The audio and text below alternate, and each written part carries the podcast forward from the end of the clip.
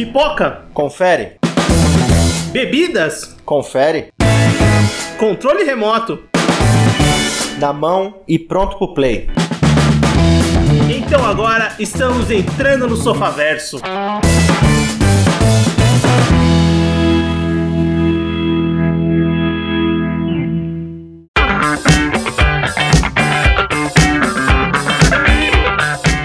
bem, Sofaverso começando. Voltamos para mais um episódio do seu podcast e hoje vamos falar sobre typecasting. E para isso eu tô com o Everton. Fala pessoal, beleza? Eu tô com o Anderson. Opa, tudo bem? É, O que, que seria o typecast do podcast, Vinícius? Consegue explicar? Olha, typecasting do podcast, É. eu consigo explicar o nosso tema do podcast especificamente. Não, Não, mas eu, eu, eu posso reduzir, por exemplo, é, falar sempre. Eu tô sempre enchendo o saco do Vinícius. Ah. O Vinícius tá sempre fazendo algum outro comentário mais fora de hora ali e tal. O Everton é sempre o cérebro da equipe e, e coisas desse tipo, né? o papel de chato sempre de alguém. Sempre é meu, é, exatamente. Ou quem sempre erra é alguém específico. É, bem por aí, cara. Mas bem, bem, bem colocado, Anderson. Bem, eu sou o Vinícius e a gente vai falar sobre typecasting, que é, ao pé da letra, escalação por tipo. O que, que é? Muita gente pode não lembrar é, do termo, ou não conhecer o termo, mas typecasting é aqueles atores e atrizes que sempre são escalados para viver os mesmos papéis, entre aspas. Personagens que têm os mesmos aspectos ali, que, sem, que sempre tem o mesmo estereótipo, eles são sempre marcados por algum tipo de, de característica dentro da sua construção de personagem. Então tem muitos atores e atrizes que participam ali é, de vários filmes você fala assim, nossa, mas ele já fez esse papel em algum lugar. É, é sempre o, o tipo de papel e, apesar das poucas diferenças, o cerne, o centro dele é sempre o mesmo, sabe? É aquela coisa, ou é sempre um cara durão, ou é sempre a mocinha, ou é sempre o bobinho engraçadinho e esse tipo de coisa. A gente vai citar ao longo do, do programa, mas a ideia é essa, é você caracterizar um ator ou atriz. Eu me pergunto também se não diretor, porque a gente vê muito diretor fazendo o mesmo filme várias vezes. Não- isso a gente vai discutir ao longo do programa. Que são reconhecidamente notórios por fazerem sempre a mesma coisa. Você já, já espera que ele vá fazer aquele tipo de papel, né? Não, exatamente, cara. E, pô, isso é uma coisa que a gente se depara e acontece é, como marca na hora que a gente tá assistindo filmes, séries, eh, produções em geral. A gente sempre se depara com um caso desse, brinca. E muitas vezes a gente já brincou aqui no próprio podcast, né? Em outros, outros episódios sobre isso. E a gente vai conversar um pouquinho sobre eh, essa característica, o typecast, vamos dar exemplos.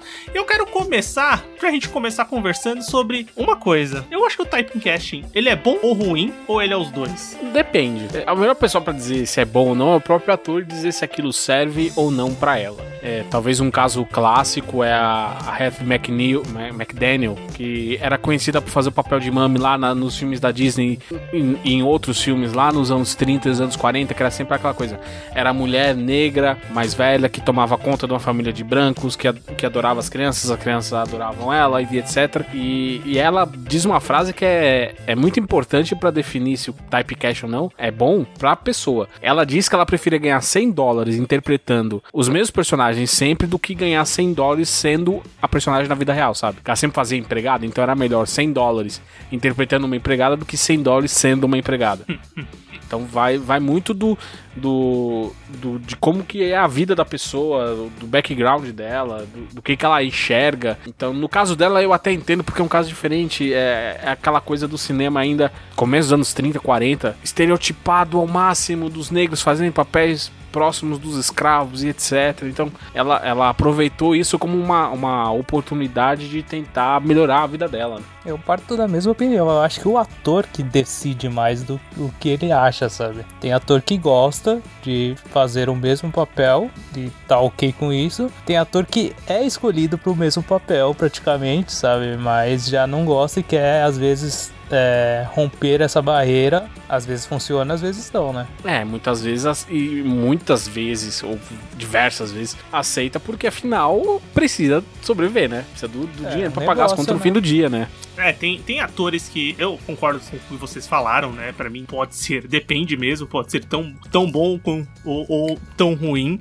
depende do próprio ator, da opinião dele, né? É, de como ele se sente fazendo esses papéis. E, obviamente, tem atores e atrizes que pegam ondas ali, que são filmes que eles encaixam por algum motivo e continuam fazendo. E posteriormente, se a carreira, se a carreira dele é longínqua, porque tem atores que não têm a carreira longínqua justamente pelo, pelo typecasting, é, conseguem é, fazer papéis que saem um pouco daquela zona de conforto. E tem muitos atores que vai e voltam dessa zona de conforto e desses papéis que ficam característicos, né? Eles flutuam muito bem e não tem problema nenhum em voltar para aquelas marcas que eles têm. É, e para o pessoal que também, para nós que estamos assistindo os filmes, assim, é, às vezes o typecast, é, essa questão do cara interpretar sempre um personagem parecido, é, é meio que na, fica natural pra gente. Então a gente acaba assistindo um filme, às vezes, por essa característica do próprio ator, sabe?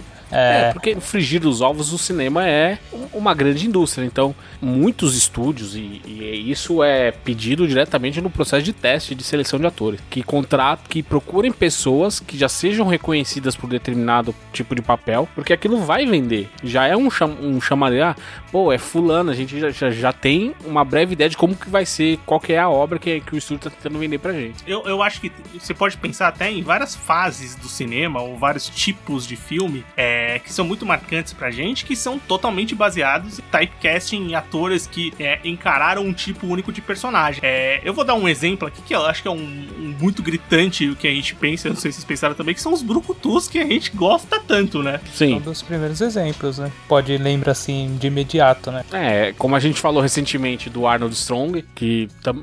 é, An anos 80 foi basicamente isso na carreira dele. É, porque qualquer filme que fosse, independente do ano, do diretor, etc., era o Schwarzenegger sendo o exército de um homem só, derrotando o vilão no final.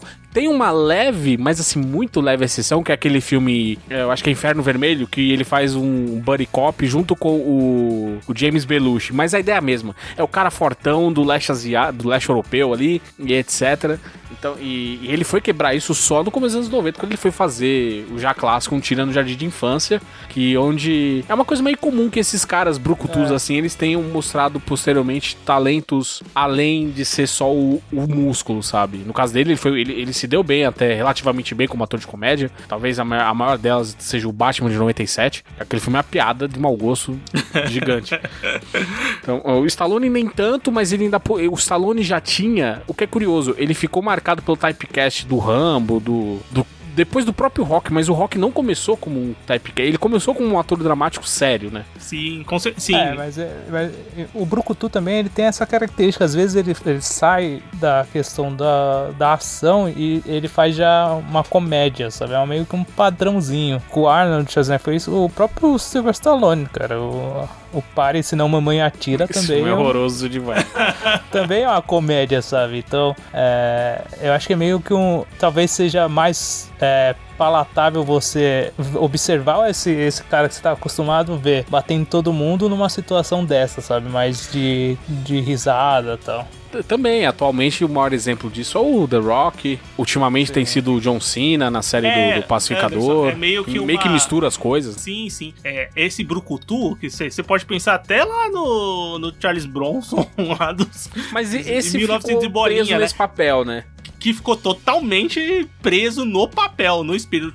E, que chega a ser até é, o Charles Bronson, posteriormente ali o Chuck Norris, e aí vai ter essa leva do Schwarzenegger, do Stallone, é, do Steven Seagal, que é mais ou menos essa época, que não é tão engraçado ou voltado pra esse lado um não, pouco mais cômico. O Steven Seagal, é, para mim, é o epiteto de como ser o pior deles, porque ele, além de fazer os piores filmes do gênero, do seu, ele fazia os filmes genéricos dentro de um é gênero horrível. que já era que já, já, já não era muito bom. E assim, e ele, ele não consegue subverter isso não só porque ele não tem uma capacidade, mas ele como pessoa também é um lixo. Sim, total. E tem essa, essa evolução do Brucutu, vamos dizer assim, esse typecasting ainda marca muito esses novos astros de ação que a gente tem hoje em dia, né? Tipo, vocês comentaram, o The Rock para mim é o maior exemplo, né? Se você pensar nisso ali de um cara, é, porque eu preciso de um cara que tem um bom tom cômico, é, vai fazer um bom filme de ação, tal, chama público, The Rock. The Rock tá ali. Até, até fiz uma brincadeira no, no episódio sobre os filmes de 2021, né? Que eu falei, você falou do Alerta Vermelho, eu falei, caramba, o The Rock faz um policial, nossa, que impressionante, alguém Surpresa, da lei, né? sabe? Porque é o tipo dele, sabe? Ele é o cara boa pinta, o cara que é, passa confiança tal,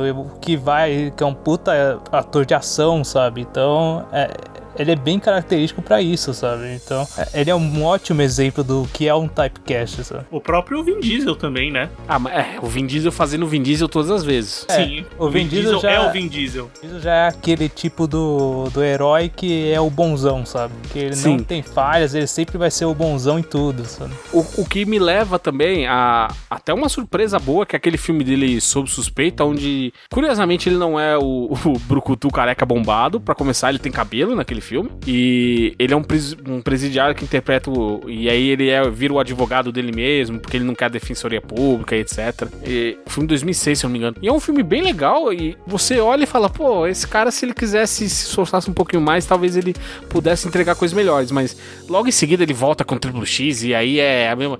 É o Vin Diesel. A diferença, como eu já falei, do Triple X pro Toreto é que o Triple X geralmente é. Ele tá num veículo no ar, mas hoje nem isso tem mais, né? Os carros voam também. Velozes e Furiosos. Então não tem Não, diferença é- entre o Toreto e o Triple X, sabe? Não, diferença. E, e também com o Riddick não tem diferença, é o Toreto do espaço. É, também tem isso. Caça, o, ca- o- O- o último o- caçador de bruxas também. É o Toreto É com o, magia. é o Toreto com uma espada. É Toreto com spa. É.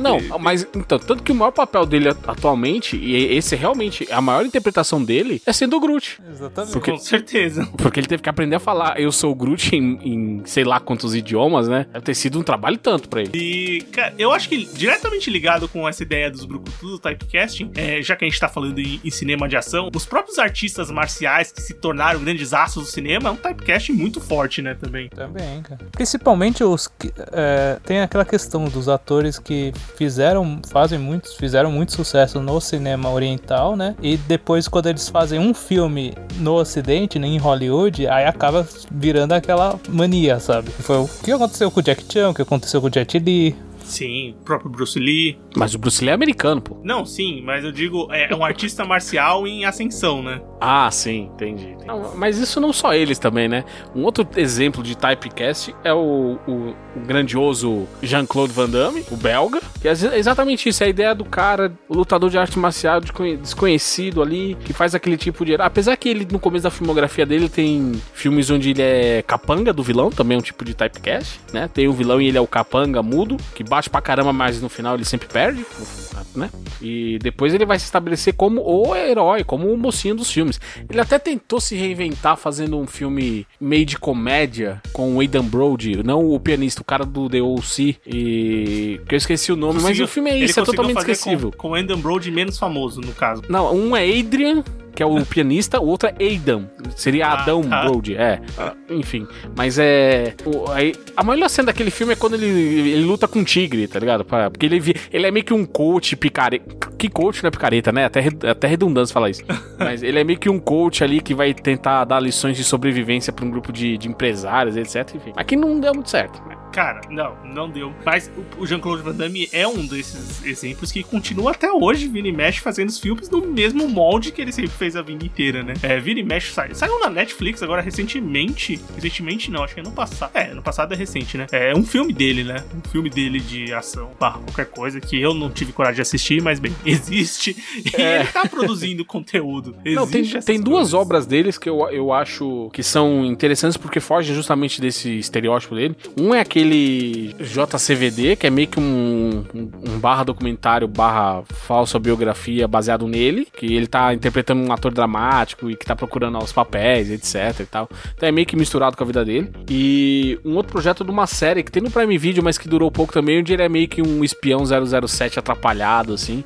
Teve uma péssima recepção, durou pouquíssimo tempo, tem uma temporada, tinha um projeto pra duas temporadas, mas enfim, flopou total. Mas é, é realmente alguém que tá tentando quebrar esse estereótipo, né? O problema é que é, é difícil. Então, como o Everton falou, depende do, do ator, né? Então, tem gente que odeia. E não só depende do autor, mas também entra um pouco. é, Agora sim entra um pouco do que o cara consegue entregar, né? Totalmente. O que Totalmente. ele consegue fazer fora daquele estereótipo, ou daquele typecasting, daquele tipo de personagem que ele se acostumou a fazer. É, tem, tem uns que vão conseguir acertar, tem outros que vão tentar e vão errar gr- grotescamente e vão voltar pro que faziam, tem outros que vão continuar tentando e foda-se o que vão achar. Tem, tem aqueles que simplesmente estão nem aí, cara. Só tão preocupados. Como a gente já falou, Adam Sandler, ele é o adulto criança. Todo, todos os filmes dele são basicamente isso. Tanto que quando ele pisa fora dessa linha, ele é reconhecidamente bom, como a gente falou no BMF sobre ele. É, Embriagados de Amor e Joias Brutas são duas puta atuações dele, mas ele é o cara. filme do, do Noam Baumbach também, é os Meyerowitz, é muito bom. Sim, também é muito bom, cara. Então, assim, é, quando ele pisa fora dessa linha, você vê que ele realmente ele tem talento pra coisa, mas ele, ele, é, ele é o cara que tá assim, ah, tô um pouco me lixando pra isso, tá ligado? Vou, eu vou fazer o que eu gosto, do jeito que eu gosto e daí, tô nem aí. Isso é um tópico. Um, um, o Adam Sandler entra num tópico também, assim como um grupo geral, de comediantes que são muito marcados pelo typecasting e que virtualmente eles flutuam entre ali. É, eles têm uma ascensão, um tipo de filme que eles fazem no começo da carreira. O Adam Sandler é um ótimo exemplo que você deu, Anderson. Mas tem outros, o Jim Carrey, por exemplo, acho que é um exemplo assim, muito marcante, né? Do que ele conseguiu construir no começo da carreira dele. E logicamente, depois ele vai flutuar em vários tipos de filme, acertando em alguns, errando, errando brutamente em outros. Mas é um exemplo também muito parecido com o do Adam Sandler. É, o Everton falou bem que enquanto os brucutus buscam um, um frescor na própria carreira em filmes de comédia, os atores cômicos eles costumam partir para o drama, para mostrar que eles não são só caras que entregam piadas com bom tempo cômico, que eles são realmente dignos do, de serem chamados de atores, né? A gente já falou do Adam Sandler, do Jim Carrey, ultimamente o Steve Carell, você teve o próprio Will Ferrell também para deleite do Everton, então esse, esse tipo de coisa. É, o que me leva a um ponto contrário dessa situação, que talvez seja um dos maiores nomes que a gente fala de comédia, pelo menos no Brasil, para quem viveu os anos final dos anos 80, começo dos anos 90, é talvez tenha sido a referência de comédia ali, que é o Leslie Nielsen, que todo mundo vai lembrar do, da trilogia Corra que a Polícia Vem Aí, é, Aperta os Sinos o Piloto Sumiu, esse tipo de comédia. Só que ele, ele quebrou o estereótipo dele justamente indo pra comédia. A maior parte da carreira dele era focada em filmes de drama. Então, onde ele geralmente, ele era o cara ali, o especialista em alguma coisa, é, um chefe, sabe? Ou alguém com muito conhecimento. Tanto, e aí apareceu o papel do filme Airplane para ele, que ele interpretou maravilhosamente bem. E aquilo foi a virada na carreira dele. Ele saiu de um tipo de typecast que era para ele, funcionava, mas era um pouco menor, por um outro que realmente explodiu e colocou o nome dele na lista dos maiores, sabe? Cara, isso aí é muito legal, né? Tipo, e é uma coisa que eu acho que não é muita gente que sabe, né? De, de, dessa virada totalmente, porque às vezes a gente conhece o ator ou a atriz é, pelos grandes sucessos, né? E aí a partir daí é, tem todo esse, esse, esse começo da, da carreira, ou então os filmes principais que a gente conhece ali da filmografia, é, e não vê essas diferenças, né? essas tentativas e essas mudanças, como essa que você comentou agora. É muito interessante. É, porque pra gente ele já chegou justamente por conta dos filmes de comédia. Sim, exatamente. São os que chegam pra gente, né? É, é, essa parte da comédia é muito. É, e hoje também é uma coisa que continua em voga e vende muito. E os diferentes tipos de comédia, a gente comentou Jim Carrey, Steve Carell, Adam Sandler, o Ben Stiller também é um cara que flutua muito bem é, de, dessa parte da comédia, né? Comédia e depois faz filmes dramáticos, até dirige filmes que tem é, esse teor. E, e os tipos de comédia, né? Os tipos de atores que participam de filmes diferentes. Por exemplo, tem o, o, o typecasting máximo da comédia aí, é uma comédia ruim, na minha opinião, que é aquela comédia americana dos anos 90. É, por exemplo, o American Pie, o Todo Mundo em Pânico. O Sean William é um, o William é um ator que ficou conhecidíssimo nesses anos que ele fazia todos esses filmes, né? Ele, ele é para sempre o Stifler, cara. Ele é o Stifler, tá ligado? É isso. Não tem nome, ele é o Stifler. Ele, ele até participou da terceira temporada da, da série Máquina Mortífera, entrando no lugar do, do, do outro cara que despirocou. E, e, ele era o Stifler policial, velho. Sim, nossa, ali, esse cara é, é aquela marca. E é just, justamente nessa, nesse, nesse surfar na onda do que estavam precisando, do que estava dando certo e de como ele vai carregar nos filmes o que ele vai ter que entregar. Ele tem que entregar aquilo. Então, é, funcionou super bem, que eu tenho certeza que ele fez um bom dinheiro fazendo esses papéis durante a carreira dele. Certamente. Eu queria ter o dinheiro que ele tem fazendo o Stifler, cara. Porra, com certeza. E o, o, o Sean William é um, é um exemplo, eu, e eu vejo um exemplo mais recente com o Seth Rogen. Também, que é aquele. Sim. É o cara atrapalhado, é, boca suja, maconheiro. O Seth Rogen, ele tem muito isso. É, e, tipo, dessa geração, assim, por exemplo, um que eu acho também muito typecast é o Michael Cera. Que é o nerd esquisito. É Sim. sempre um nerd esquisito, tá ligado? Alternativo, é, também. Mas é, do Michael Cera, eu, pra mim, eu acho que o maior. Não é nem um exemplo de typecast, é exemplo de previsão, que foi quando. Nem previsão, porque o cara já era adulto, né? Mas ele, ele é a prova daquilo que o Renan falou no Choque de Cultura, que ele é criança bonita cresce o adulto esquisito. E é o Michael Cera pra mim, cara. Sabe? É, ele é o caso clássico da criança que você olhava e falava, ai, que bonequinho bonitinho. E ele cresce e ele vira um adulto, sei lá, cara. Ele, ele, é, ele é estranho. Mas, e ele faz os papéis mais estranhos ainda. Tem, tem um filme que ele fez agora com a Jessica Chastain, meio que baseado em alguns fatos reais, assim, que eu até esqueci o nome do filme agora. É, alguma coisa de aposta e tal. A grande E- aposta?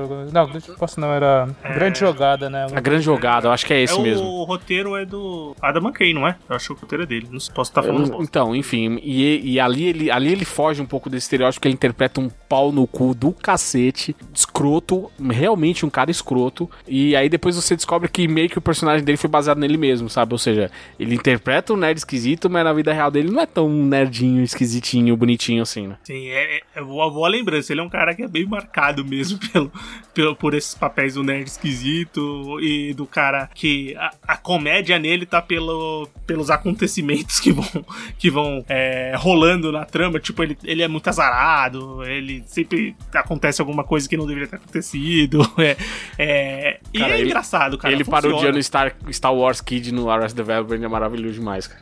Cara, e, e- e nesse tom de comédia, é, eu acho que um ator que é super é, typecast, né, e ele junta um pouco dos dois que a gente tá comentando, que é o cara da comédia, muito forte, e da ação, que é muito exigida, que é o Ryan Reynolds. Ele é total typecasting hoje em dia, né? Quando você precisa de um... Existem os papéis que o Ryan Reynolds tem que ser ele mesmo, né? Assim como vocês comentaram do Stifler. Ryan Reynolds tá se tornando o novo Stifler. Que também tá no filme do The Rock, que o Everton adorou. Sim, sim. Eu, eu assisti. O Everton, É. graças a É, Deus, ele não passou é, por esse tá, sofrimento. Eu cheguei nem a Que- assistir. Ah, ótimo. Que- Aquele filme da Netflix pavoroso.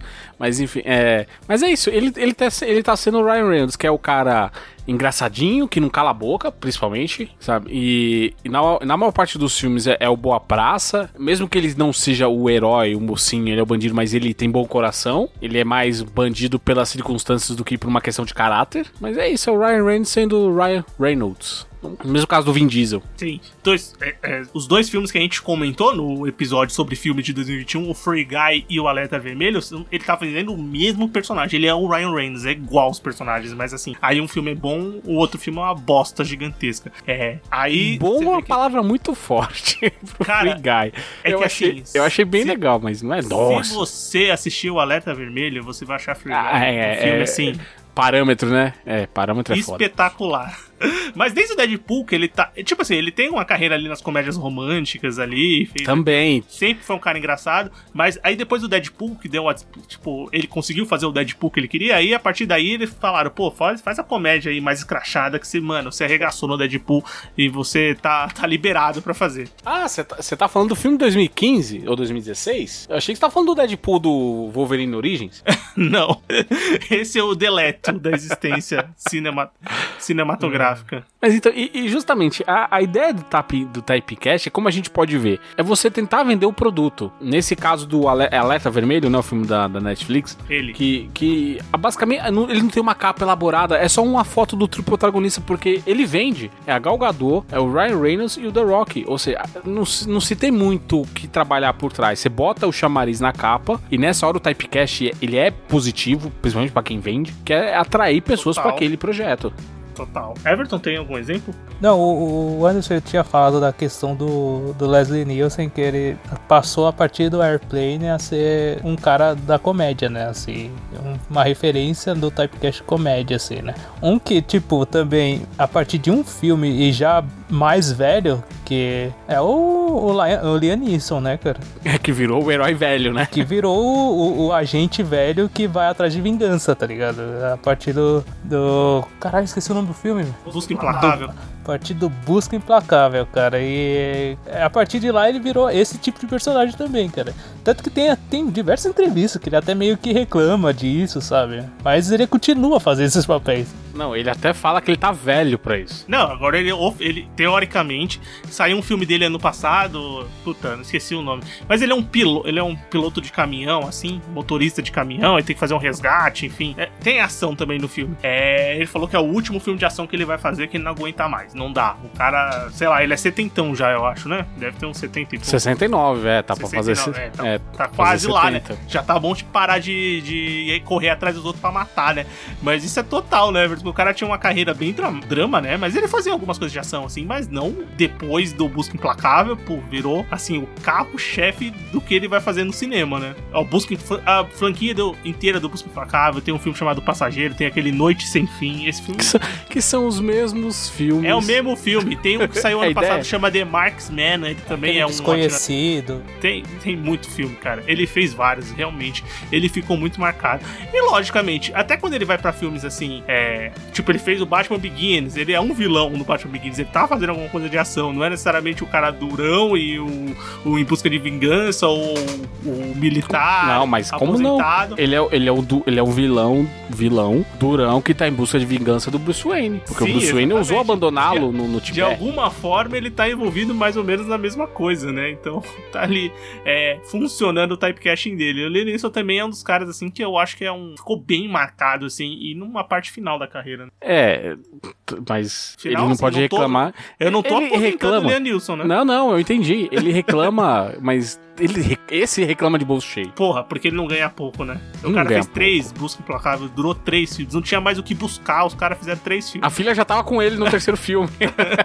Foi, é. Tanto que ela, ela ajuda ele no terceiro. Enfim, é a É, doideira. não, ela ajuda ele no segundo, No segundo terceiro já, é né? outra história. mas- É, meu, outro, enfim. Ou seja, não tinha realmente mais o que buscar. Esse papel agora eu acho que vai ser do Bob Odenkirk, que ele ainda não tem 60 anos. Talvez, vamos ver, né? Como a gente falou do Anônimo e que tradução bosta. Meu Deus. Mas enfim. A gente falou muito dos atores, né? Mas as atrizes também. Tem muita atriz com tem o typecast, né, cara? Uma, a- uma das primeiras que veio na minha cabeça é a Mila Jokovic, cara. Sim. Sim, que ela, o papel dela é basicamente ser a heroína dos filmes do marido. Exatamente, cara. Cara, ela, ela- além da franquia inteira do Resident Evil, depois vai fazer o Monster Hunter, que é basicamente. Eu não sei se vocês já Que chegaram. é a mesma Alice do Resident Evil, filme é uma cara. bosta, tá? Não assistam se vocês não Caralho, eu tinha uma ver. expectativa. Mano, eu, é, esse é caso também pra eu aprender. O trailer me enganou bonito com esse filme. Sim, é. Eu não, o trailer não me enganou. Eu sabia que ia ser uma merda, mas mesmo assim eu fui conferir. É uma merda assim como eu imaginei que seria. É, mas era é a Alice. Aquele Ultravioleta não deve ser do, do Paul W.S. Anderson, mas aquele filme é uma bosta também. E ela é a mesma personagem. Ah, Mas desde o quinto elemento, ela é a porradeira, tá ligado? É, é verdade. Quando ela tentou flutuar um pouquinho foi em filme de terror, né? Mas acabou não, não rolando muito. Não que os filmes de ação rolem, né? Mas. É, ela tentou pouco, mas ficou mais marcada ali justamente por esses filmes, por essa heroína de ação. E dos filmes, infelizmente, muito do, do, do próprio marido, né? Cara, é, eu- a gente comentou um pouquinho de comédia romântica, é, e isso, vários atores e atrizes que começam ali é, marcados por esse tipo de, de atuação, o tipo de filme, é, eles tentam mo- modificar, né? Fugir um pouco. Acho um exemplo bom pra isso é o Ryan Gosling, que hoje em dia eu não imagino ele fazendo um filme de comédia romântica, mas fez a, a Rachel McAdams, que, que até pode até de vez em quando aparecer ali, mas também já desvirtuou um pouco disso. Mas a gente tem uma super estrela, e esse é legal de comentar, que é a Meg Ryan. A Meg Ryan lá nos anos 90, meu, ela era a atriz mais famosa dos Estados Unidos. 80 e 90. É, final dos 80, né? Começo dos Sim. 90 ali. Ela era a atriz mais famosa dos Estados Unidos justamente por esses papéis marcados na comédia romântica, né? Era a namoradinha da América, né? Ficou muito marcada, muito marcada. Então, e, e o caso dela é um caso interessante porque ela era tão marcada nesse tipo de papel de ser aquele dia da América, bonitinha, perfeitinha, que todo mundo gosta, com um sorriso bonito, jovem, que quando ela foi fazer um papel dramático que fugia disso e uma das cenas envolvia um top lesbian, cara, isso acabou com a carreira dela. É, Você pode ver que ela dificilmente aparece hoje. É tudo por causa de um pequeno papel que quebrou a magia da mocinha, da, sabe, aquela coisa do, do encanto da colegial americana que, que se quebrou. E isso fala muito da sociedade dos Estados Unidos como um todo também. Sim, isso, é bem verdade. Eu acho que ela tinha os seus 40 anos quando ela Sim, ela já. papel. É, é- é- o que é Ela pior. não é- era uma, uma- Já não era mais a queridinha, É. ela, era, ela já era a, a, a mãe da América, quase, né? Então, que, que absurdo ela aparecer com os peitos de fora. Não, e uma crise, essa crise dela é, é- é bem interessante, porque você é, às vezes vê lá, puta, nossa atriz fazia filme, né? O que aconteceu? Cidade dos Anjos, com o nosso glorioso Nicolau Gaiola, com um galã diretamente do céu. Esse cara só podia ser divino mesmo. Só apontar o um negócio com relação ao Nicolas Cage, ele é o, ele é, é o an a antítese do, do Typecast, porque ele faz qualquer coisa, tá ligado? E não, não, não, nem sempre é parecido um com o outro, tá ligado? É, é. qualquer coisa aleatória, sabe? Ele, ele realmente é. não é. Ele não pode ser citado aqui como Typecast, só com o contrário, porque o homem ele é uma máquina de fazer papéis diferentes. É, outro cara nessa linha também é o, é o Gary Oldman, que também, é claro, ele tem muito mais projetos bem sucedidos do que o nosso amado Nicolau Gaiola, mas Nicolau Gaiola mora nos nossos corações, né, cara? O, mas o Gary Oldman também. Tanto é que você procura na internet, você acha. Você acha comparações dentre os personagens e arquétipos, são coisas. Ele vai da água pro vinho, do, assim, rapidinho, sabe? Mas voltando à questão da Maggie Ryan, também me lembra no começo dos anos 90, começo, metade, segunda metade dos anos 90, começo dos anos 2000, que era justamente a caracterização dada pra Charlize Theron, que era sempre a bela, é, sub, meio submissa ali, quietinha e tal, mas realmente muito bonita, muito chamativa, que ela só foi quebrar essa barreira de vez e se, mostrar, se firmar como atriz quando ela fez o filme Monster, eu não lembro o nome do filme em português, não sei se está Monstro, que ela interpreta uma assassina, o, o, qual deu o Oscar de melhor atriz para ela. É da Perry Jenkins esse filme. Né? Isso, mas que é um filme que é um papel totalmente absurdo. Se, se você comparar o que a Charlize Theron vinha fazendo até 2004, mais ou menos, a época do filme, você não diria que aquele era um papel que que casaria com ela. E ela foi lá e quebrou a, a, cara de todo mundo e mostrou que ela não era um rostinho bonito, ela é, ela é uma atriz muito competente. Hoje, eu acho que ela tá caindo num type cast perigoso que é fazer filmes de ação. Ela fez o Atômica, que é legal, mas depois ela fez o Velozes e Furiosos, que. É, né? Sim. E aí tá fazendo. Tem aquele o... outro da Netflix também, que é meio. que parece muito com aquele outro que ela fez o. Caralho, eu esqueci o nome agora. O que ela fez na primeira metade dos anos 2000 também. Parecido com Ultra Violeta. Ah, o The Old Guard. Não, não The Old Guard da Netflix. Ela fez o Ion Flux. Ion Flux, exatamente. Bem, obrigado. Então ela ela ainda consegue transitar entre filmes diferentes. Tanto que ela fez um filme de comédia escrachada com Seth Rogen. E ela era o casal do Seth Rogen. Quem iria imaginar que o filme funcionaria? O filme é bem legal. É, eu tenho vontade de ver esse filme. Dizem que é bem legal mesmo. Ele quebra alguns estereótipos que a gente tem, sabe? Então ele, ele é bem bacana. O, o The, Old Guard, The Old Guard, ele é uma atômica ali com com um pouco de ficção e fantasia. É um filme legal, assim, é divertido, mas não é, puta, nada espetacular também. É, eu acho que o maior papel dela nos últimos anos é a Furiosa mesmo. Sabe? Sim, com certeza. Porque esse é um, é um papel de uma vida, né? Ficar marcado. Mas, você tá falando de atriz, tem uma atriz também que é muito marcada, e é engraçado que ela é, é, ela é muito marcada e tem até comentários dela, que é a Keira Knightley. A Keira Knightley é muito marcada por filmes de época, né? Ali ela fez Orgulho e Preconceito, é, a Duquesa, enfim, tem um monte de filmes ali que, que, que ela fez ali de época.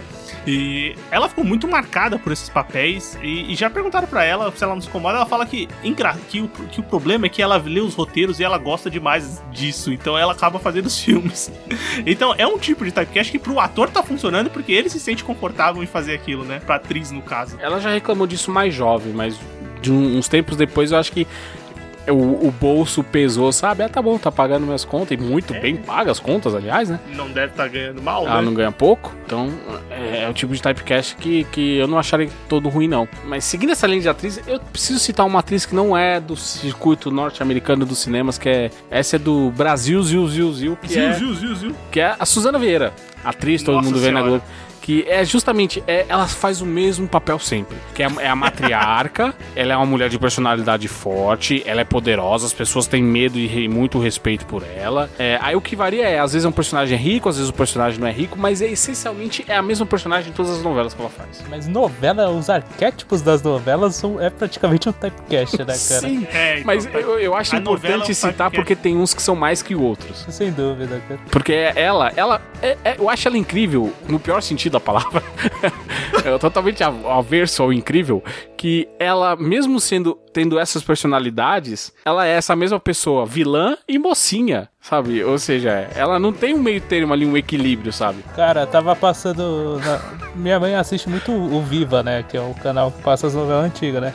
E tem o, o, Elias, o Elias Glazer, cara, ele era o avô do Brasil, tá ligado? Porque, mano, Sim. ele é a cara do avô. Sim, Todo ele papel, é o perfil do avô. Ele é. é. o perfil do avô, tá ligado?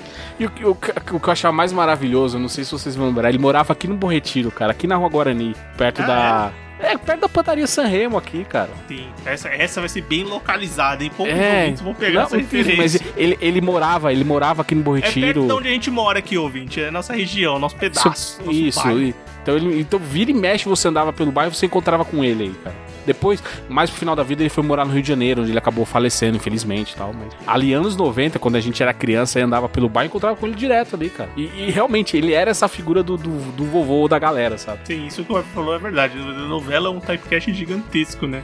E muitos atores se baseiam nisso. É, cara, é, a gente comentou de cara do. Tem vários astros, assim, que não só eles flutuam muito, e quando eu digo que às vezes tinha uns caras, uns atores, atrizes, que eles faziam papéis que eles ficavam muito marcados em tipos de atores e depois eles faziam outras coisas e acabavam voltando pra zona de conforto. É, zona de conforto não, dos papéis que os marcaram, assim, pra um tipo de papel que os marcaram. É, tem vários exemplos que a gente pode citar. Mas tem uma trinca que fez um filminho em 2019 chamado Irlandês, que eu acho que é bem marcante pra isso, né? Que é Robert De Niro, Al Pacino e John Patch. Eles são mafiosos pro resto da vida. Eles podem fazer o que eles quiserem. E eles fizeram muitas coisas. Mas eles são mafiosos. Talvez, eu, eu diria que o De Niro os menos. O De, Ni- o De Niro é menos, assim. Ele tem papéis. Claro, chegou uma época na vida dele onde ele fazia o mesmo papel do velho rabugento, sempre, em todos os filmes. Principalmente naqueles É engraçado. filmes com aí o velho rabo... Então, aí o velho rabugento pode ser na empresa, pode ser na máfia, pode ser na Isso. polícia. Ele, ele vai ser um velho rabugento. Só vai mudar as Exatamente. instituições que ele participa. que ele Mas participa. é, ele, ao longo da carreira dele, ele tem papéis diferentes. Muito diferentes, aliás. Ele fez um jovem Vito Corleone no Poderoso Chefão Parte 2, que é a figura do mafioso, que é o pai do personagem do Alpatino, né? O Michael Corleone.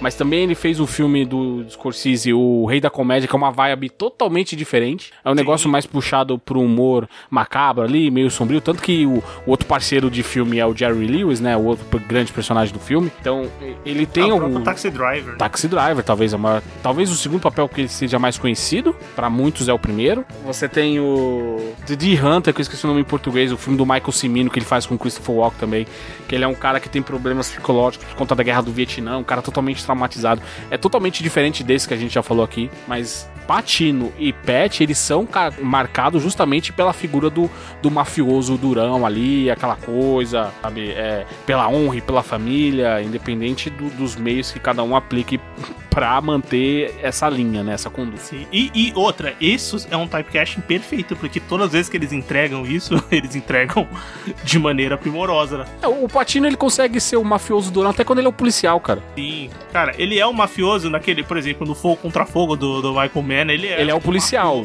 Ele Não, é um policial, mas ele é o- mafiosaço. Não, ele é o policial, o mafioso é o De Niro. Não, sim, eu digo que o estilo dele é de É, exato. Ele é o policial. Não, você só sabe que ele é o policial porque o filme falou que ele é policial. Porque se não fala, Exatamente. você fala, beleza, é outro mafioso, tá ligado? é outro bandido, exatamente. Esse é o ponto. Ia falar que ele tem cara de mafioso até cego dança do tango, cara. Exato. Mas ele foi o maior vilão de todos, que foi o Diabo. Sim. O advo- advogado do Diabo. Então. Mas o Pesci também quebrou um pouco isso, porque ele eu acho interessante, porque ele era marcado pelos filmes de dramas muito fortes, com personalidade, com personagens não só mafiosos, mas com personalidades extremamente fortes, como ele é, claro, o clássico Tommy DeVito de o- Os Intocáveis, é, Os Bons Companheiros, desculpa, e também como o irmão do De Niro no filme Touro Indomável, que ele não era bem um mafioso, mas era um cara realmente extremamente rígido, que, que batia no irmão, aquela coisa toda, violento e tal. Como que no ano onde ele saiu em Bons Companheiros, ele quebrou totalmente isso, sendo um vilão de filme de família em Esqueceram de Mim, cara. Sabe, eu acho maravilhoso como ele faz essa quebra dentro do mesmo ano. E aí depois É, ele foi então. fazer Máquina Mortífera e tal. Que é um... são- Aí Máquina Mortífera é o mesmo personagem do Esqueceram de Mim, mas dessa vez ele ajudando os policiais, não sendo o bandido da história. É, eles são, eles são exemplos que eu, que eu trouxe, assim, que tem essa, esse, esse typecasting, mas que conseguiram fazer coisas, assim, geniais, incríveis. Por isso que são grandes atores e reconhecidos pra caralho. Por isso todo mundo ficou de cueca molhada quando falaram que ia ter os três no mesmo filme, cara, atuando juntos. E não era à toa que deu no que deu, né? Filmaço do caralho, né? Pra errar ia ser muito difícil. E aí, mais algum exemplo? Eu queria falar mais um de novela também, claro, porque a Eterna Você é Musa sofreu. É, a gente já foi, né, Vinícius? a, a nossa Eterna Musa sofrida, que é a Thalia. atriz e Nossa cantora Senhora. mexicana. Cara, porque ela fez a mesma personagem em quatro novelas diferentes, todas passadas no SBT. Ali, que é aquela coisa, é a pobre, sofrida. Literalmente que... com os mesmos nomes, né? cara? Não, e os Com mesmos mesmo nomes, né? é Maria, é Marimar, é Maria do Bar, enfim, é, é a grande Thalia. E, mas dois que eu não posso deixar de citar. Um que o Everton adora, que é o Peter Stormare. É o sueco louco que é sempre o bandido vilão do leste europeu. Talvez o caso Ele mais famoso de Tava na todos. minha, cara. Eu tava já pensando nele. É, é o cara, é o caso mais famoso de typecast que a gente pode falar, sei lá, nos últimos 30 anos, talvez. Pô, a gente precisa de um vilão com sotaque. Chama o Peter, é isso. Sempre. É, nos filmes do John Wick, o, John Wick, o Keanu Reeves também tá meio que fazendo typecast ultimamente. Ele tá sendo o John Wick em todos os filmes. Sim. É, e pra mim, talvez, um que eu gosto de falar é que poucas pessoas lembram, que é o Dani Trejo. Dani Trejo, que puta merda, é sempre o vilão ticano louco, O famoso Mexican from, from Hell, cara. Um mexicano do inferno, exatamente. É, mesmo quando ele vai fugir disso, que ele faz na série Pequenos Espiões com Robert Rodrigues, que aliás que é um parceiro de longa data dele, ele é o ticano, louco e perigoso, mas dessa vez ele joga no time dos heróis. E claro que tem o Machete, onde ele só é louco e perigoso, sabe? Ele, ele é uma máquina, ele é quase o Jason no Halloween Kills, ele sai matando tudo que passa na frente dele. Eu ia citar outro ator também, que é o, o- é o outro chicano, que é o Noel Guglielmi, cara. Cê, cê- você, não sei se vocês estão ligados no, no- no nome quem é essa Pelo pessoa. nome, não. Procura, ele faz o Hector em todas as séries e, e filmes possíveis, sabe? Eu tô ligado qual é que é. Ah, nossa!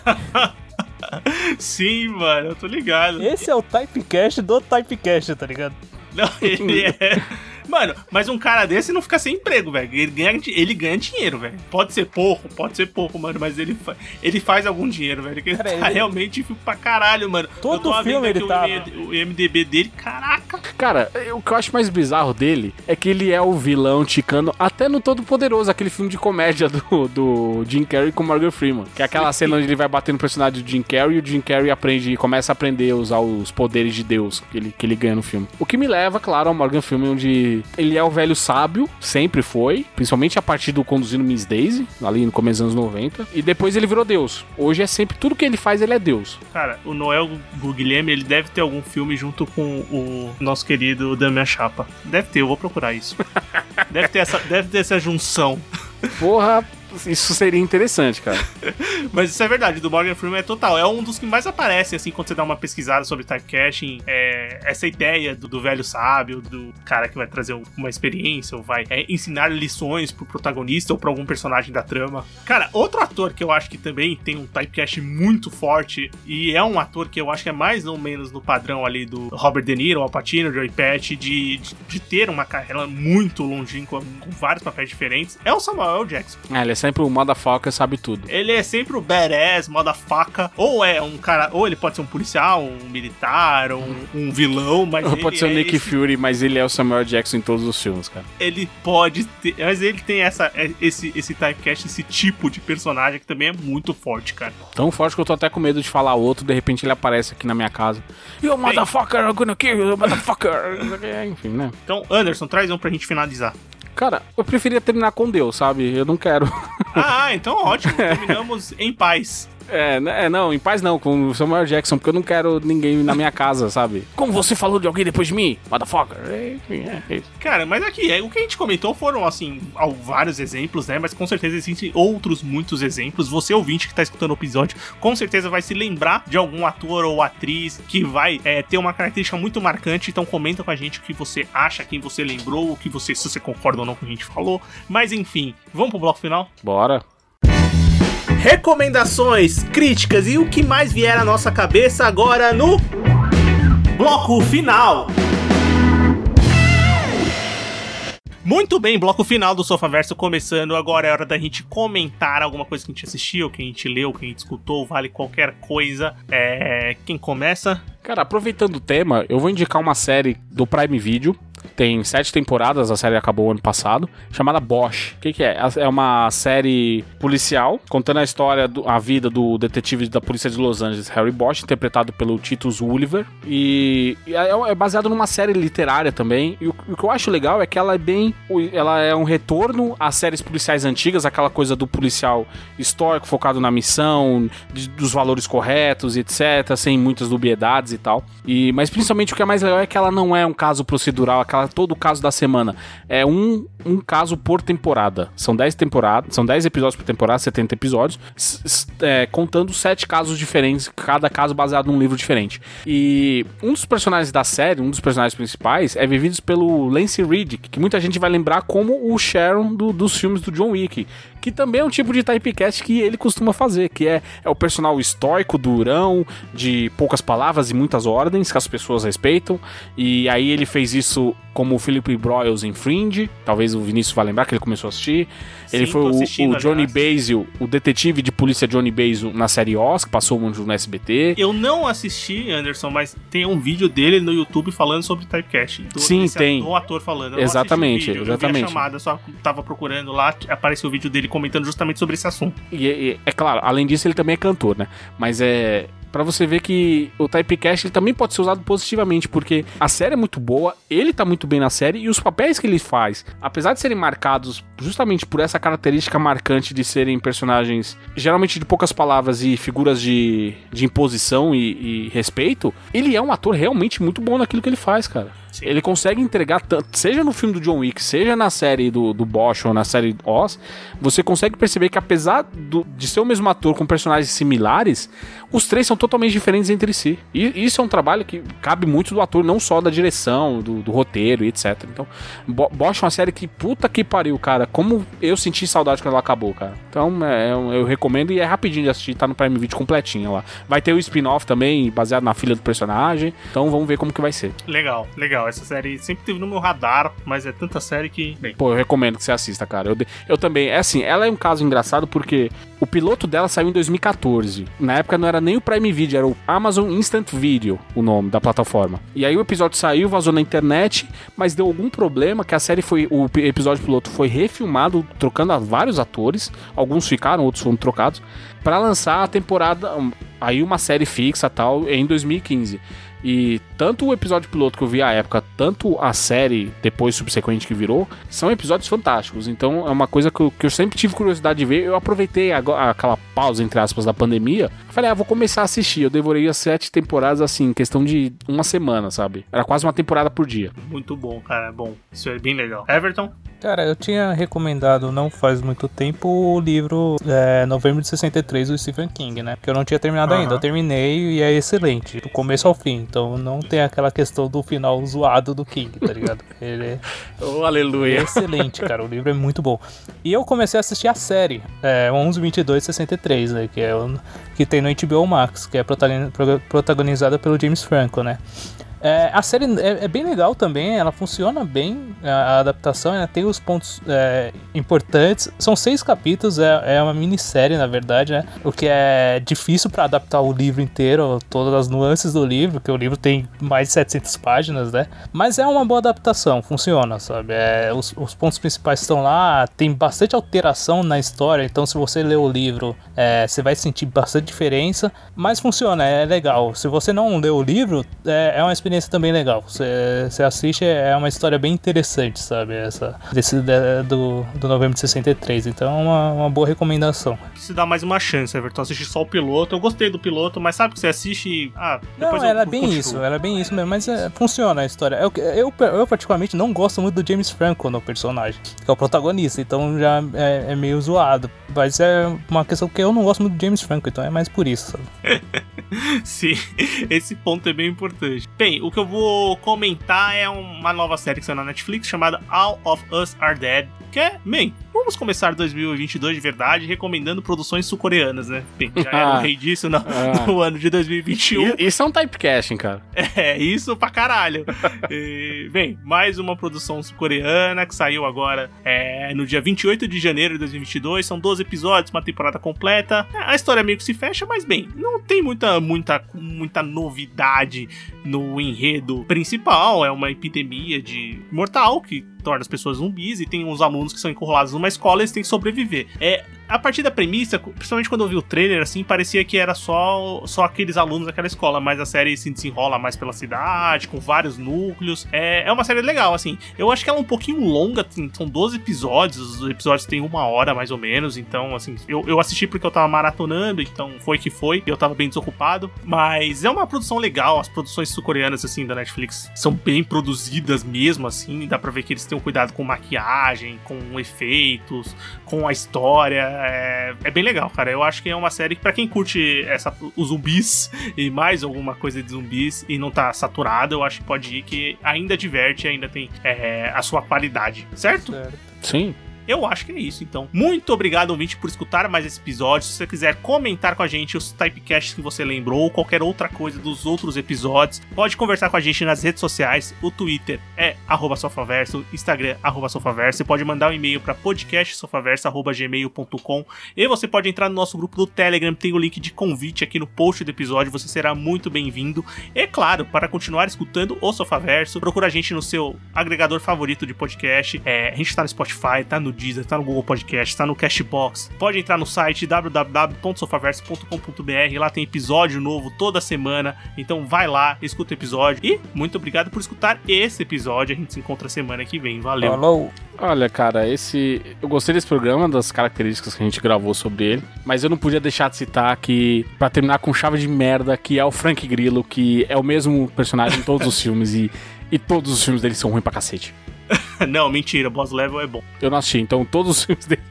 até- exceto esse que eu ainda não vi, isso é uma merda. Ah, e, e o Noite de Crime 2, que ele tá. Ele, cara, é- Deus do céu, ele é. Ele é pavoroso. Tchau, galera. Tchau.